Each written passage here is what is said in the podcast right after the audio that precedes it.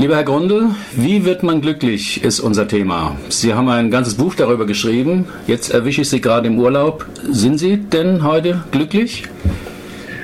Einmal gibt es ja Glücksmomente, ja. Äh, wenn ich irgendwas erreiche und mich gut fühle, oder es gibt ja diese tiefe Zufriedenheit des Glücks. Mhm. Äh, Glücksmomente, die können wir irgendwie erhaschen, aber diese tiefe Zufriedenheit ist ja etwas anderes. Mhm. Und äh, nach einem Jahr, wie letztes Jahr, es war sehr intensiv, muss ich zugeben, dass ich äh, momentan intensiv nachdenke, will ich den Grad der Erfüllung denn noch steigern, halten? Mhm. Was soll denn noch kommen an Intensität? Also mhm. ich bin auch wieder in einem Nachdenkprozess der Erfüllung. Ja, ja. Wenn man Menschen fragt, was sie zum Glück brauchen, dann zählen die da eine ganze Liste auf. Also sicheres Einkommen, eine gute Partnerschaft, nette Freunde, Gesundheit, keine Sorgen und so weiter.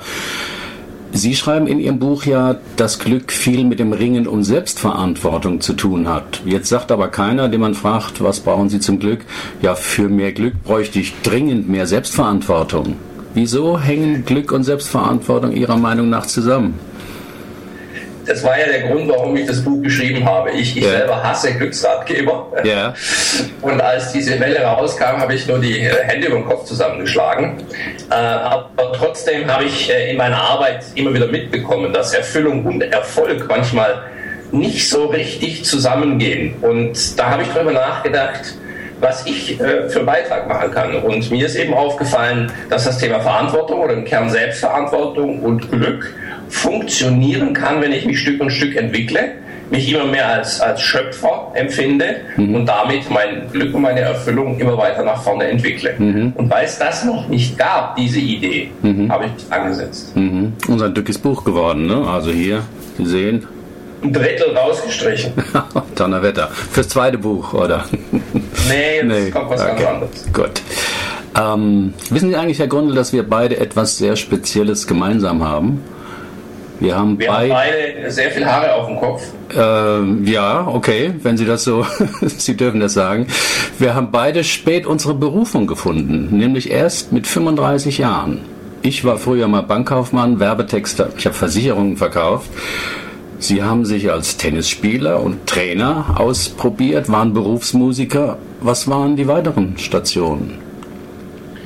Also im Ringen um Geld verdienen, äh, bin ich in die Reha-Branche gestolpert. Für einen Rollstuhlfahrer liegt es nahe. Ja. Auf der Suche nach dem äh, besten Rollstuhl bin ich dann bei einer Firma hängen geblieben, habe mich da weiter vorgearbeitet in dieser Branche yeah. und äh, habe es dann bis zum Marketingdirektor in einem europäischen Konzern ansässig in äh, Irland geschafft, bevor ich mich selbstständig gemacht habe. Also wenn Sie so wollen, zehn Jahre als angestellte Führungskraft erstmal geschnuppert, bevor und ich dieses äh, gedacht habe, ich werde Führungsexperte. Und Erfahrungen gesammelt als Angestellter, was gute ja. Führung ist.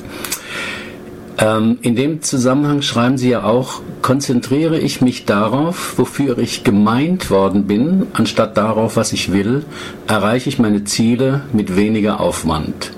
Zitat Ende. Ja. Wie, kriegt, ja. wie kriegt man den raus, wofür man gemeint ist. Also wie erkennt man das? Meinen Sie damit, dass es einen vorher bestimmten Sinn, also eine Lebensaufgabe für jeden gibt? Das ist eben dieser Kern der Entwicklung. Ich kann ja nur so weit gucken, soweit ich gucken kann. Ja. Es ist schon mal toll, wenn jemand weiß, was er will, anstatt was ja, er nicht will. Genau.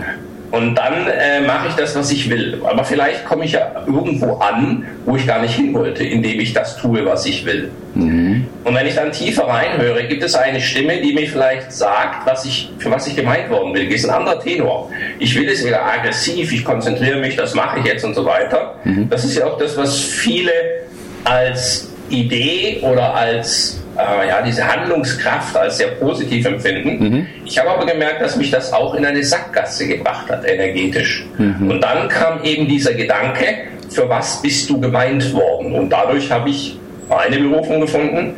Äh, und ich teile eigentlich nur meine persönlichen Transformationsschritte mit. Mhm. Äh, rede drüber und wenn ich merke, dass es den anderen auch gut tut und hilft, äh, dann traue ich mich auch darüber zu reden. Also letztlich ist es ein Gefühl an der Stelle, wo man angekommen ist im Leben. Passt das? Bin ich dafür gemeint? Oder fühle ich mich ja. eigentlich nicht wohl? Ich kann das sehr gut. Ne? Also ich konnte sehr gut Versicherungen verkaufen, aber ich spürte auch, na, da bin ich irgendwie unterfordert, ne? die restlichen ja. 40 Jahre damit zu machen. Genau. Ein ganz zentraler Satz, der sich durch Ihr Buch zieht, lautet Anerkennen, was ist.